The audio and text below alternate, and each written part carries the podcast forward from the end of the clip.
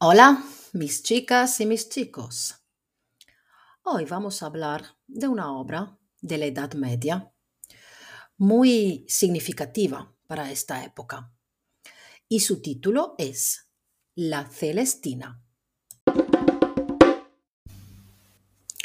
El señor Cervantes, al leer la obra La Celestina, la comentó de esa forma. Libro, a mi entender, divino, si escondiera más lo humano. Madre mía, qué frase, ¿no? ¿Es que acaso se cuentan cosas escandalosas? Vamos por orden y no delatemos demasiado.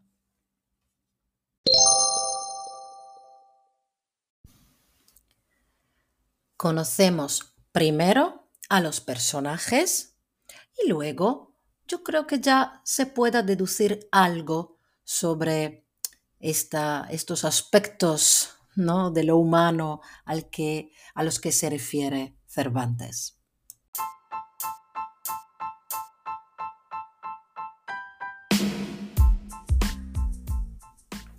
Primer personaje, Celestina.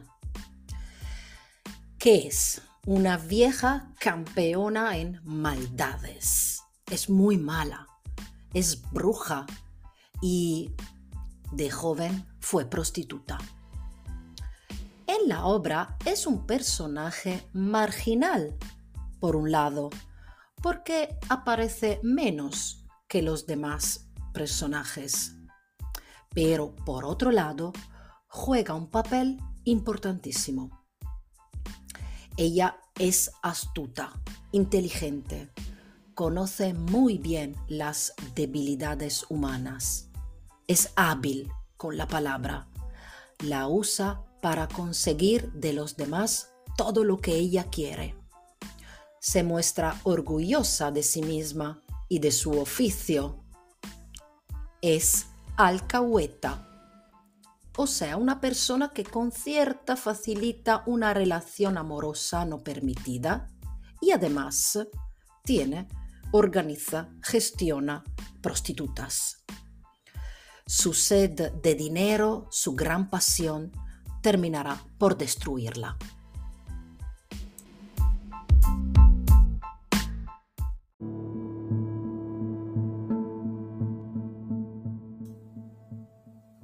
El segundo personaje es Calisto, el chico enamorado, que representa el amor cortés, pero en ridículo. Es un noble perezoso, no un guerrero heroico, egoísta, y gasta todo su dinero para satisfacer su pasión carnal por Melibea. Sus criados no lo respetan y además se ríen de él. Su enamorada, Melibea, como él, es de familia noble. Es una mujer enérgica y decidida, con mucho carácter. Lo demuestra cuando rechaza a Calisto y cuando también lo ama y lo acepta, asumiendo también todas las consecuencias que esta actitud conllevaba en aquella época como la pérdida de la honra. Es el único personaje que decide su muerte. Vaya mujer fuerte. En su boca se ponen frases que empoderan la figura femenina y reivindican la condición de la mujer. Este es un aspecto sorprendente para la Edad Media. La intervención de Celestina provoca en ella una intensa transformación.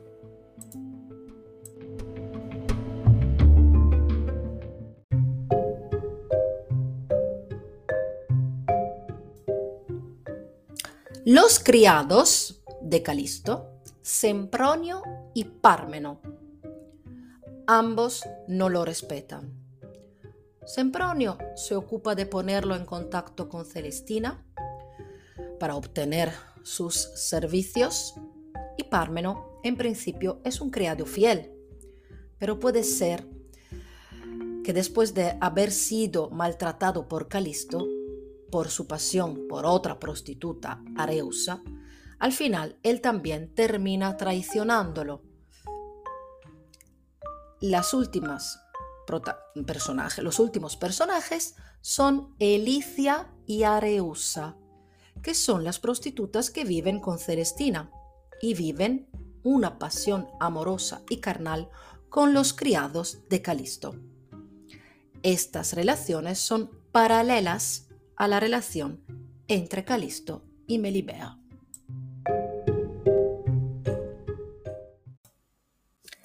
Ahora que habéis conocido los personajes de esta obra, se entiende por qué Cervantes dice que era mejor esconder un poco lo humano de esta obra.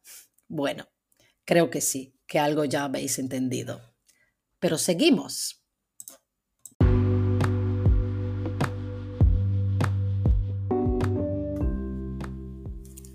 ¿Qué tipo de obra es la Celestina? Su autor Fernando de Rojas, escribe un prólogo al principio de la obra, donde explica su intención. Vamos a ver qué dicen sus palabras. Síguese la comedia o tragicomedia de Calisto y Melibea, compuesta en reprensión de los locos enamorados, que, vencidos, en su desordenado apetito, a sus amigas llaman y dicen ser su Dios. Asimismo, hecho en aviso de los engaños de las alcahuetas y malos y lisonjeros sirvientes. Bueno, entiendo que este español tan antiguo no es tan fácil de comprender. Intentemos decirlo de otra forma evidenciando las palabras clave. Empieza la comedia o tragicomedia de Calisto y Melibea, que he escrito para regañar, criticar los enamorados locos, porque se han dejado llevar por la pasión carnal. Además, se avisa al lector de los engaños de las malas mujeres y los malos criados.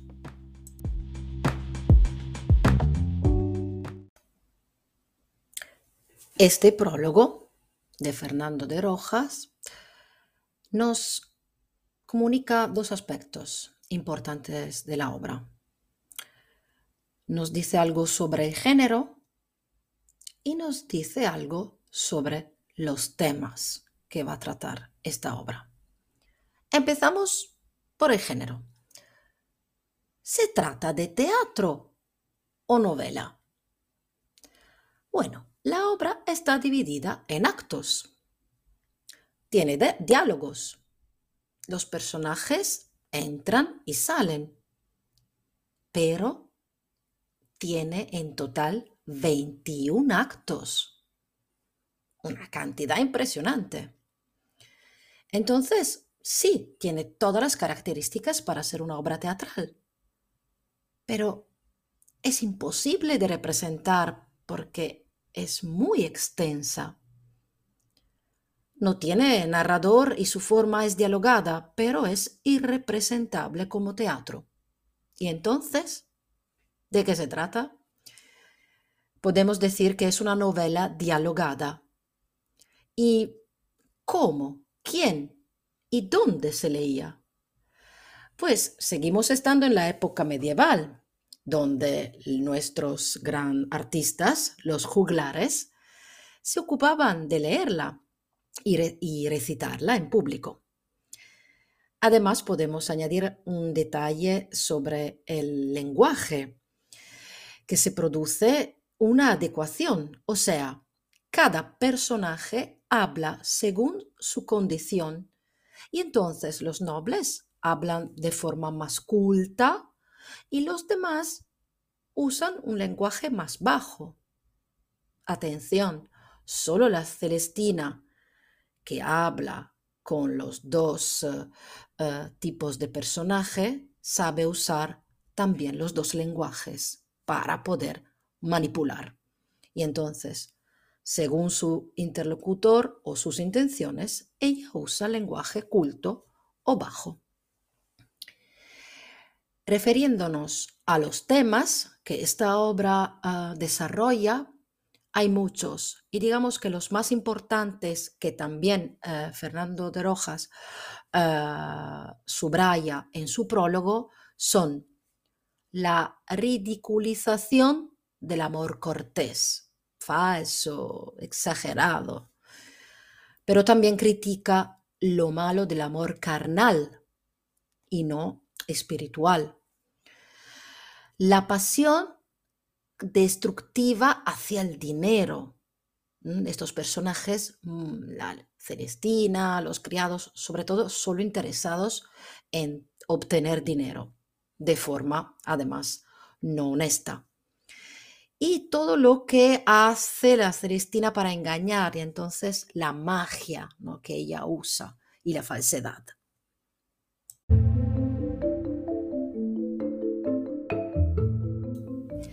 Terminamos contando cuál es el argumento de esta obra. Vamos contando la historia. En resumen, claramente. Calisto, un joven noble perteneciente a la nobleza urbana y ociosa, perezosa, lejos de la nobleza guerrera y heroica de los tiempos pasados, se enamora locamente de Melibea que lo rechaza rotundamente. Su criado, Sempronio, decide aprovechar la obsesiva pasión de su amo para conseguir beneficio material y le propone recurrir a los servicios de la vieja alcahueta y bruja Celestina. Calisto accede, aunque Pármeno su otro criado, que conoce bien a Celestina por ser hijo de una compañera suya y haberse criado con ella, le avisa de que es una mujer peligrosa. Celestina logrará el acuerdo de Pármeno ofreciéndole el amor de Areusa, prostituta que vive con ella, y concierta con ambos criados explotar aprovecharse de la pasión de Calisto. Para ello realiza un conjuro, un acuerdo, un mal acuerdo, que, unido a su astucia y habilidad con la palabra, logra que Melibea se enamore de Calisto, que le paga generosamente. Después del primer encuentro de los enamorados, los criados van a la casa de Celestina a reclamar su parte de la recompensa, a lo que ésta se niega. Los criados la matan y son ajusticiados por ello. Las prostitutas planean vengarlos, mandando a unos fanfarrones a importunar a Calisto y sus hombres una noche en uno de sus encuentros en el huerto de Melibea. Al ir a ayudar a sus criados, Calisto se cae en la tapia y se mata. Melibea, desesperada al ver a su amante muerto, se encierra en la torre, cuenta lo sucedido a su padre y se lanza al vacío. Pleberio, su padre, se queda solo, renegando del amor y del mundo, lamentando todo lo sucedido e incluso haber nacido en este valle de lágrimas.